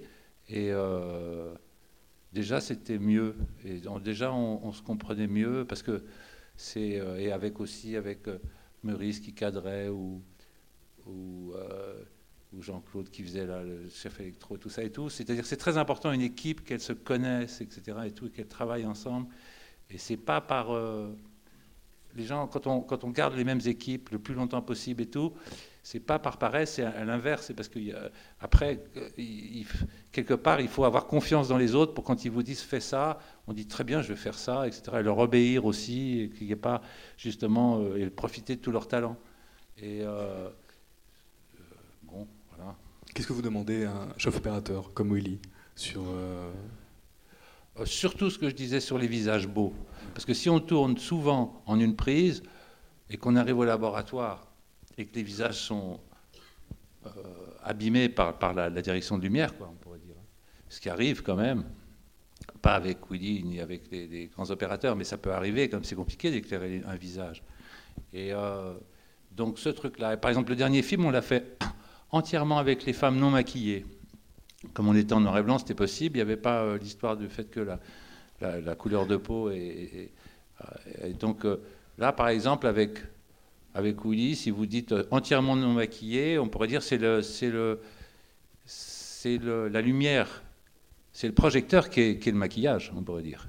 Donc il faut quand même qu'il quelqu'un de fort, quand même, si on dit entièrement non coiffé, non maquillé. On a fait juste avec euh, les filles, se font un shampoing le matin uniquement et elles viennent comme ça et absolument pas maquillées. Euh, bon, elles sont mieux que d'habitude euh, maquillées, je trouvais, mais ça c'est aussi parce que Willy est fort. C'est pas. Mais c'est parce que quand on dit ça, il faut pas que ça soit un truc théorique. C'est parce que je sais qu'on est en noir et blanc, qu'on peut le faire, que j'ai le souvenir de certaines femmes pas maquillées qui étaient plus belles euh, à l'écran en, en 35 noir et blanc que quand elles sont maquillées. C'est- on, fait le film épaule contre épaule avec l'opérateur. Hein. C'est euh, euh, on peut pas faire sans l'opérateur. Bah, vous voyez bien, quand même, on dit euh, la nouvelle vague, ils ont fait ça avec leurs opérateurs. Sans leurs opérateurs, ils n'auraient pas pu le faire. Et on disait et leurs ingénieurs du son qui sont restés dans l'ombre parce que les ingénieurs du son sont des gens très discrets, etc. Et donc ils sont restés dans l'ombre. Mais c'est vraiment avec on parle à l'acteur, on parle, on parle à- à- au cadreur et à l'opérateur, et on, et on parle à l'ingénieur du son, parce que c'est très. et au perchman, c'est très, c'est c'est eux qui vous permettent de, de, de- de réaliser. C'est même pas un fantasme que vous avez, c'est par rapport au possible, comment ce qu'ils savent faire, ce qu'ils peuvent faire, etc. Que quelque part, ça devient un plan, une scène, euh, etc. Et pas juste. euh, voilà. Euh, mais, mais Willy, par exemple, c'est un, un homme très humble, très modeste et très gentil. Euh, et euh, sur un plateau, par exemple, il est très très gentil. Et, tous les gens adorent travailler avec lui à cause de ça, parce que c'est un record de gentillesse, quoi. Ce qui est pas, parce que des fois, les gens ont un talent inouï, puis c'est des chiens monstrueux. Quoi. Alors bon, c'est pas pour ça qu'on n'aime pas leurs films, mais bon, il faut mieux pas, euh, pas- On peut passer des sales quarts d'heure. Alors que Willy, c'est un, c'est- un être qui est très très très très gentil, quoi. Ce qui est très agréable sur un plateau d'avoir un, chef opérateur, ce qui est quand même un- un personnage qui est omniprésent. Et, dans, l'endroit où on tourne et tout ça, avec les acteurs. Et puis, c'est quand même aussi le rapport à l'acteur est une chose très importante. L'opérateur, il ne doit pas. un opérateur, il doit pas. euh, euh, un opérateur, il fait très attention, en fait, à, l'acteur euh, pour pas. Parce qu'il sait que c'est difficile, que lui, c'est difficile ce qu'il fait avec sa lumière, mais c'est difficile. et puis aussi d'attraper un, personnage qui bouge et la vie. il sait que, pareil, que le- l'acteur aussi, il est sur un fil quelque part et qu'il ne faut pas euh, déplacer son, axe au dernier moment parce que sinon il va, il, va tomber. C'est quelque chose qui est- c'est aussi savoir travailler euh, avec l'acteur aussi euh, qu'on est un grand technicien. C'est-à-dire euh, c'est un rapport de ça aussi ça demande de la sensibilité beaucoup de comprendre entre les mots ou les choses qui sont comme ça à, à observer et tout. Et Willy là-dessus il est très fort. Voilà. Et en général, vous, dans, dans le au tournage, vous faites qu'une seule prise. Euh, Ouais, au début, je fais qu'une seule prise, puis après, quand je suis fatigué, je commence un peu à. Je rature comme tout le monde, quoi, quand j'arrive au, au dernier tiers du, du plateau. Mais euh, au début, quand je me lance, euh, le premier plan, je fais qu'une seule prise, puis je tiens une seule prise, et pendant quatre plans sur cinq, j'en fais qu'une, longtemps, longtemps, longtemps. Et puis, euh, il y a des jours où je. Quelque part, je m'embourbe, et pareil qu'un autre, je, je- je- peine, et je fais pour un jour, je fais huit prises, et puis après. euh, puis j'ai honte devant tout le monde, parce que tout d'un coup, je me suis embourbé devant tout le monde, parce qu'on n'est pas infaillible. Puis le lendemain, je me remets euh, facilement à une prise, parce que le, principe, c'est un truc, c'est, si je disais par exemple à, des jeunes gens qui font du numérique, le principe, c'est que si vous voulez faire un film en une prise, il faut que le premier plan, il soit fait en une prise, que vous tournez. Parce que si celui-là, il en a deux, c'est impossible. Tout le temps, euh, vous, quelque part, vous céderez au fait et à la, à la peur de ne pas avoir bien fait, et vous en ferez un deuxième. Mais si vous le faites le premier plan en une prise, déjà le deuxième plan, c'est très facile, quelque part. Mais si déjà vous avez peur et que vous voulez vous assurer, parce que c'est une question de peur beaucoup, parce que ça va tellement vite euh, euh, pour être sûr de soi, de dire ça doit aller, je crois que ça va. Euh, si vous faites le premier plan en une prise, après tout est possible. On revient toujours. Ah non, on repart au départ. Oui, on, en avait fait trois, mais on revient comme au début. On a commencé, on, se remet en une prise. Donc, moi, c'est une règle que j'ai trouvée, c'est que si on commence comme ça, on peut toujours se remettre euh, sur les rails de, tourner qu'une prise, qu'une prise, qu'une prise, des, scènes qui, qui, roulent. Voilà. Alors le film passe tout à l'heure à 19h30, mais on peut voir un petit extrait en guise de pour donner envie de, de voir le film ce soir ici à la Cinémathèque. Donc on peut voir un extrait tout de suite qu'on a choisi. Frédéric vivait avec Angèle, Frédéric une actrice de cinéma qui tournait en Italie. J'avais déjà vu sa photo dans le journal.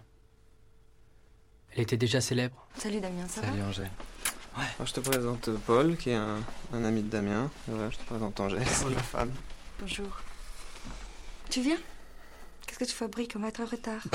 Non, je voudrais que tu m'aides à enlever une épine de mon pied? Viens voir, s'il te plaît.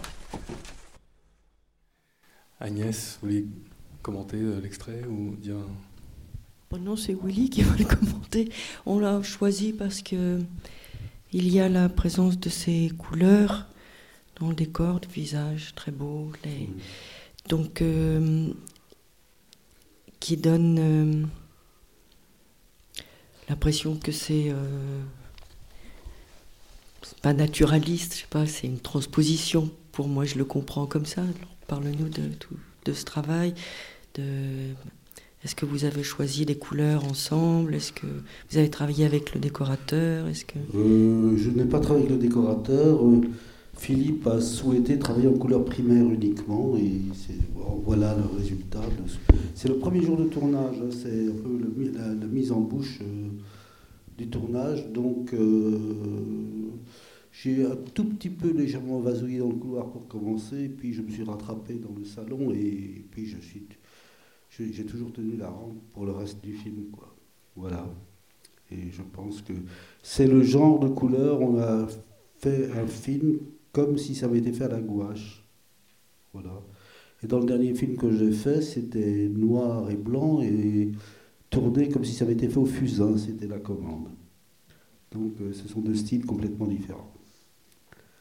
Voilà, euh, sinon, euh, bon, c'est à la suite de ça qu'une relation se, concrétise aussi, et c'est voir les premiers rushs.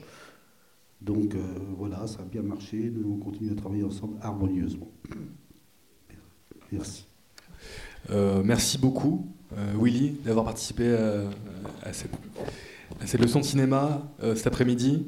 Merci beaucoup Agnès Godard, merci beaucoup Philippe Garel d'être venu aussi cet après-midi. Euh, j'ajoute aussi des remerciements à Elsa Charby qui a participé, qui a travaillé euh, aussi dans l'organisation de cette masterclass. Merci aussi à Jean-Charles et Nicolas, les projectionnistes. Et, euh, voilà, la rétrospective Curante continue tout ce mois de mai. Merci beaucoup.